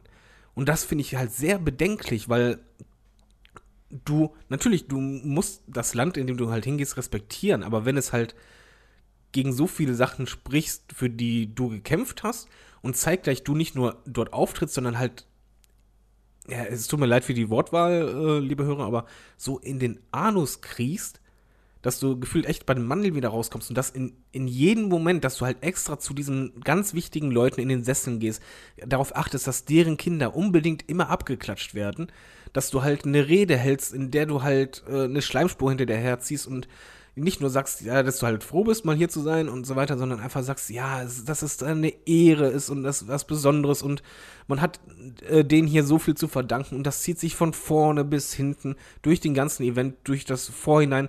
Wir haben ja noch die Tatsache, dass dieser fantastische Backlash-Trailer äh, gezeigt wurde und es anschließend eine offizielle Entschuldigung gab dafür. Also aber von Saudi-Arabien, nicht von der WWE. Ja, von Saudi-Arabien.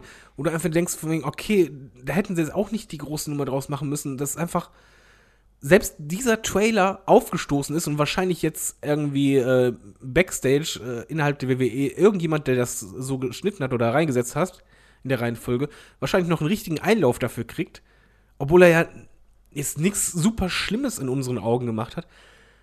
Ja, wie gesagt, also dieses Anbieter, ich habe echt das Gefühl, dass halt, es soll ja mehrere Jahre so sein, dass die, die Saudis als Geldgeber halt nicht nur halt ihre Wünsche äußern, sondern alles diktieren können und die WWE einfach nur nickt und brav Ja sagt. Und äh, mehr noch sogar noch sagt von wegen so, ja, es tut uns leid. Und das ist halt ganz schlimm, dieses, dieses devote Verhalten von einer Company, die nie, seit es sie gibt, devot war, sondern halt dominant oder halt zumindest stark selbstbewusst, sich wirklich so anbietet, dass mich, mich kotzt es an, mich, mich hat auch das einfach gestört, dass halt noch nicht mal darauf bestanden wurde, dass halt der Innenraum zumindest ein bisschen Wrestling-mäßig ist, sondern dass halt, du hast einfach gemerkt, das war wie so ein, ja, also wenn die reichen Leute sagen, ja, ich möchte eine Privatveranstaltung haben. Das halt, das in einem Stadion war, wo halt die Ränge gefüllt waren, ist eigentlich nebensächlich, das war halt ein Nebeneffekt. Aber es ging halt primär wahrscheinlich darum, also so, so fühlt es sich halt einfach an, subjektiv, für die paar Leute von, ja, ich, ich möchte mal gucken, mach mal. Während ich es mir bequem auf meinen Sessel mache und ab und zu gucke ich hin, dann so, ja, alles klar, war nicht so verkehrt. We weißt du, was so ich meine? Diese, diese ganzen Sachen zum Beispiel nach dem Motto und dann sind da die Reichen in der ersten Reihe und sowas. Das sind alles Sachen, die mich nerven, die ich auch nicht toll finde, wo ich aber noch sagen kann, okay, so ist es halt immer noch trotzdem so nach dem Motto, das Geld regiert da so ein bisschen. Und wenn du wirklich sagst, ich habe jetzt hier das Geld und ich will jetzt in der ersten Reihe sitzen und ich will jetzt meine Privilegien haben, dann kaufe ich mir die. Das finde ich noch in Anführungsstrichen okay, weil das nichts ist, wo ich sage, so das verurteile ich jetzt. Aber ähm, wirklich diese, diese, diese Frauengeschichte und sowas und diese, dieser Propagandakram, das sind Sachen, wo ich sage, also das, das, das, das, das stößt mir wirklich sehr, sehr übel auf. Es geht ähm, ja auch noch weiter. Und ich meine, ähm, hat noch zwei Punkte vergessen, darf ich noch schnell sagen. Ja. Ähm, es ist halt noch nicht mal nur so, dass du halt sagst, okay, Geld regiert die Welt, sondern es sind noch zwei Sachen, die mich mega abfacken. Und zwar, das eine ist halt der Zeitpunkt, wann diese Veranstaltung ist. Und das ist halt für mich eindeutig ein, eigentlich ein Schlag ins Gesicht für jeden Fan, der vielleicht jahrelang dafür gespart hat, zu WrestleMania fahren zu können, um halt zum Beispiel einen Undertaker sehen zu können, dass du halt kurz nach dieser Großveranstaltung, der größten des Jahres, eigentlich ein Event raushaust, der ähm, natürlich, wrestlerisch war das jetzt nicht so, aber eigentlich vom, von der Card her und von den, äh, der Star Power her, dem gar nicht unterlegen ist. Sondern eigentlich fast schon gleichwertig. Eigentlich, du machst eine zweite WrestleMania direkt nach der anderen. Es wäre noch mal was anderes, wenn man gesagt hätte, im Herbst oder so. Aber halt direkt in so unfassbarer Nähe nach dem Event, wo die Leute mal, mal ganz ehrlich, ich, ich, sag's offen heraus, mein Lebenstraum ist, äh, meiner Frau einmal zu WrestleMania fahren zu können, äh, was wir uns wahrscheinlich nie leisten können. Aber das sind halt genug Leute, die richtig sparen und denen trittst du eigentlich in die Eier, indem du halt anschließend in kurzer Zeit, es ist ja kürzeste Zeit, es sind nur wenige Wochen direkt danach, etwas gleich Großes aufziehst. Und ich glaube, da spricht das aber eher so ein bisschen Egoismus und Neid aus einem. Also ich kann das nachvollziehen. Nein, nein ja. natürlich, ich, ich, ich sag ja nur, dass es. Warte, warte, warte. Ich sehe das auch so, aber nichtsdestotrotz, also es macht dir ja eigentlich nicht dein WrestleMania-Erlebnis kaputt. Nein, das nicht, aber es ist halt einfach, ähm, wie soll man sagen, wenn ein besonderer Mensch äh, da ist und dann, wenn, wenn du, keine Ahnung, heiratest und ein, eine Woche später macht dann einer natürlich auch nochmal äh, eine Hochzeit, obwohl er genau wusste, dass du da heiratest. Dann, du nimmst einfach immer ein bisschen Abstand zu so besonderen Momenten. Ich hätte halt, das wäre was ganz anderes gewesen, wenn die WWE gesagt hätte, wir machen das im Herbst. Ist halt einfach für mich so. Wenn es einfach ein paar Monate nach WrestleMania und auch nach dem Royal Rumble, muss man ganz ehrlich sagen, Royal Rumble ist ein, ähm, ist im Januar, das ist halt auch nochmal nah. Und dadurch, dass du halt noch den Pay-Per-View so nennst, Greatest Royal Rumble, drückst du einen anderen Pay-Per-View, der halt Royal Rumble ist, der halt klassisch ist, geschichtsträchtig, drückst du den ja nochmals runter. Weil du sagst, nee, das hier ist der Greatest Royal Rumble. Das, das stört mich einfach. So, und das zweite ist dann einfach noch, dass du im Grunde genommen einfach auch ein paar deiner Werte halt weggibst, indem du halt sagst, ja, du machst nicht nur den Greatest World Rumble draufgeschissen. Früher gab es einen Rumble, nee, komm, ist egal. Jetzt gibt es den Greatest World Rumble. Du machst dann auch noch einen Rekord nach dem anderen, wo du genau weißt, nur damit äh, es für das Geld entsprechende auch Rekorde gab. Und dann nicht nur das, sondern du führst dann noch einfach noch einen Titel ein und, und eine Trophäe. Und du hast halt das Gefühl, dass die ganze Show nur darauf bedacht war, ja, alle Wünsche zu erfüllen, die halt die Leute in den Sesseln äh, gesagt haben, dass sie gerne hätten. Genauso wie bei den Stipulationen. Du hast halt einfach das Gefühl, dass diese, dieses ganze Produkt, dass jemand einfach nur mit genug Geld winkeln muss und du, du schmeißt einfach alles über Bord. Und, und wenn, wenn jemand jetzt gesagt hätte, wenn es der Saudische Prinz sagen würde, wahrscheinlich, ne, ich, ich möchte aber jetzt noch einen größeren Titel als den Universal-Titel, dann hätte die WWE das Gefühl wahrscheinlich auch gemacht. Und das ist halt das, was, was halt noch ein weiterer Punkt ist, der mich, mir halt echt sauer aufstößt. Diese Rekordjagden, dieses alles ist möglich, wenn du zahlst, kriegst du alles. Und äh, Frauen gibt's eh nicht mehr und was, dann, wir, wir stellen alles so um, wie du möchtest. Stipulation, alles rein. Willst noch den Style? Alles klar, der kommt auch noch mit dazu. Ja, bist du denn zufrieden gewesen? Ich hoffe, alles gut. Und das ist halt, das stört mich. So, jetzt bin ich ruhig. Also ich, also, die, also viele Punkte, die du halt anführst, kann ich nachvollziehen. Vieles davon finde ich aber auch insofern nicht mal so schlimm, ganz ehrlich. Wenn die jetzt halt einen neuen Titel für diesen Greatest Rumble machen, äh, so be it, ganz ehrlich. So, das ist mir dann auch einfach egal in dem Moment. Ne? Das ist mir wirklich einfach egal. Und wenn dann jetzt irgendwie im nächsten Jahr dann, keine Ahnung, Braun Strowman den Titel abgibt und dann irgendwie keine Ahnung, Hornswoggle das Ding gewinnt, so, ey, es ist mir wirklich egal. So, das ist halt irgendwie auch noch, immer noch die Unterhaltung dabei. Und wenn die dafür zahlen und sagen, wir wollen halt, dass das dann irgendwie noch einen Titel gibt, den man dann da in die Hand gedrückt bekommt, wenn man das Ding gewinnt, das ist mir auch egal. Mich nervt halt wirklich nur diese, diese Aspekte, dass man versucht, ähm, Sachen anders darzustellen, als sie sind.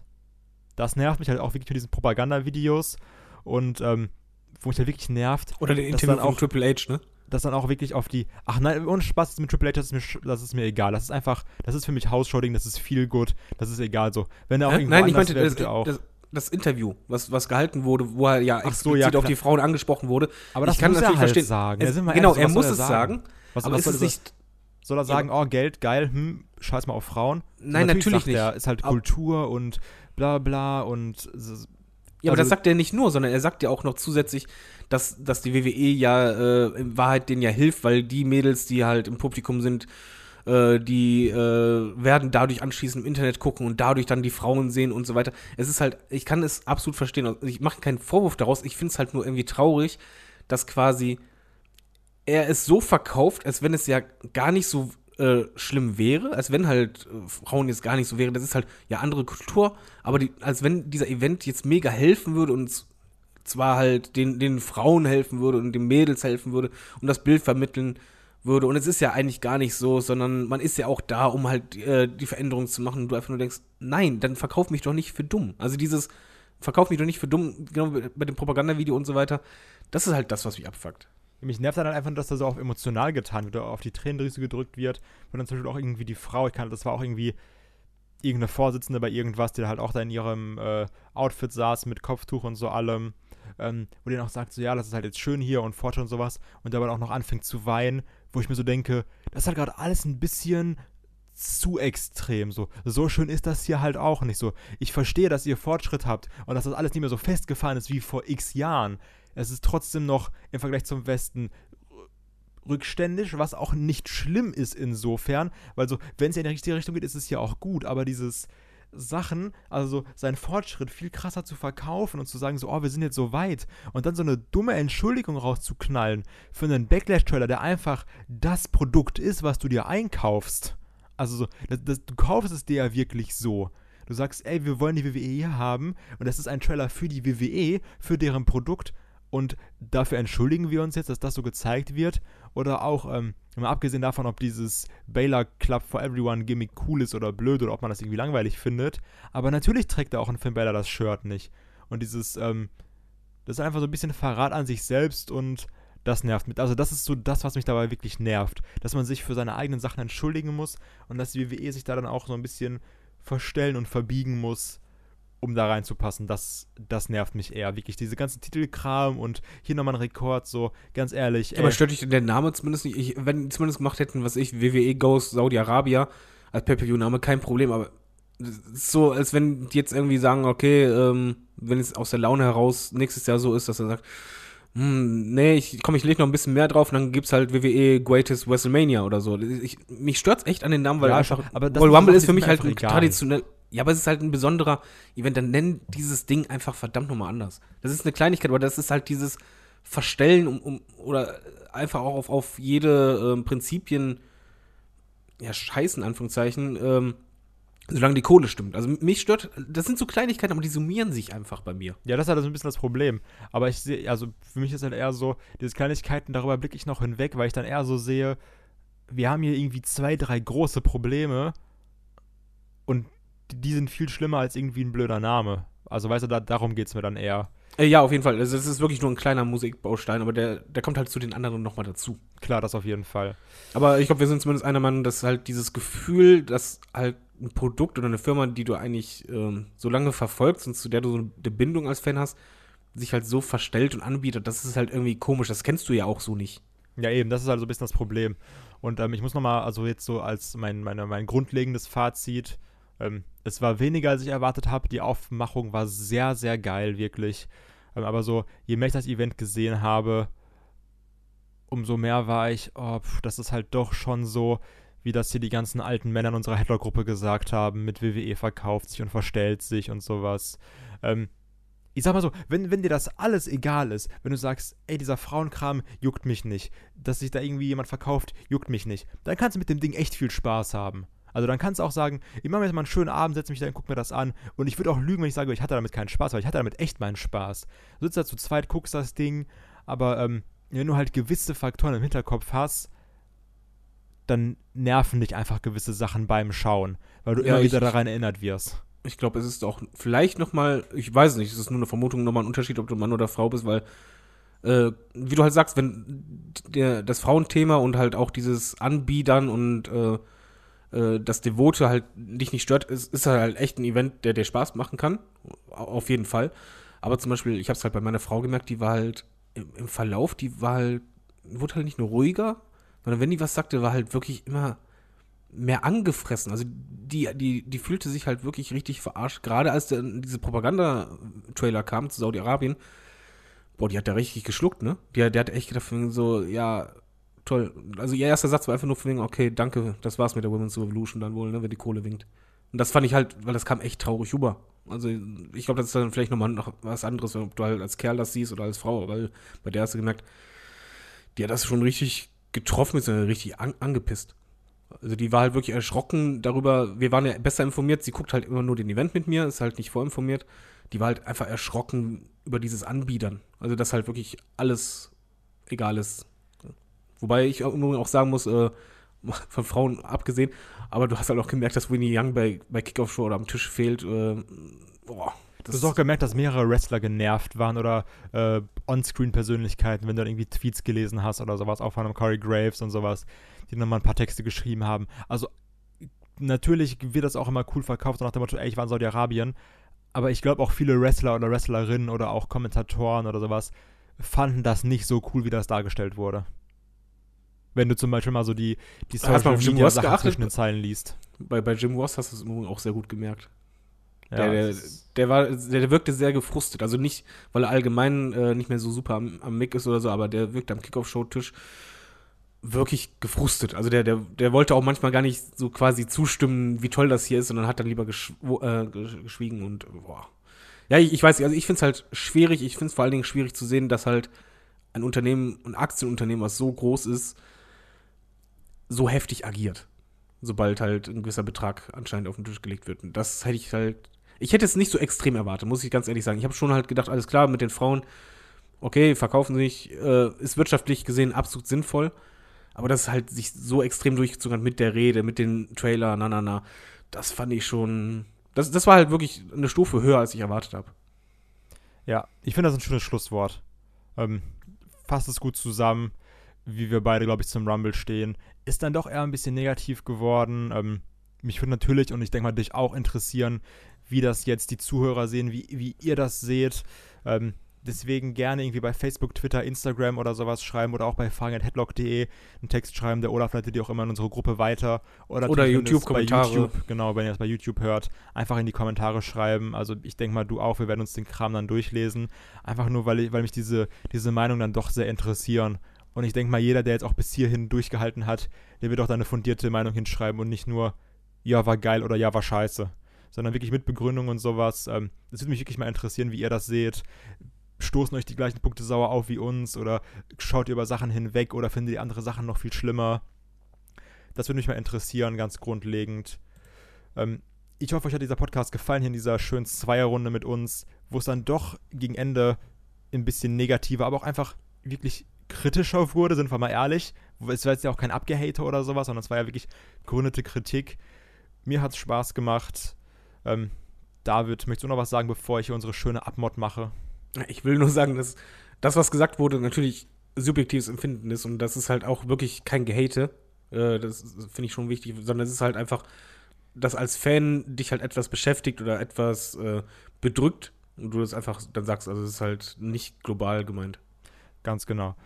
Und natürlich, wenn ihr jetzt einfach uns noch supporten möchtet, wo ihr sagt, so, mein, Podcast hat mir gefallen, schön ein bisschen Kritik, schön Gehate von den beiden, die sonst immer so WWE-Fanboys sind, ähm, könnt ihr uns gerne natürlich auch noch auf iTunes bewerten mit 5 Sternen, das hilft uns besser gesehen zu werden. Oder wenn ihr uns noch mal weiterhelfen wollt, wie eingangs erwähnt, könnt ihr gerne bei Patreon vorbeischauen, uns ein paar Dollar dalassen und den extra Content genießen. David, vielen Dank, dass, dass du dabei warst. Danke an die Hörer. Ich sage bis zum nächsten Mal. Macht's gut. Tschüss.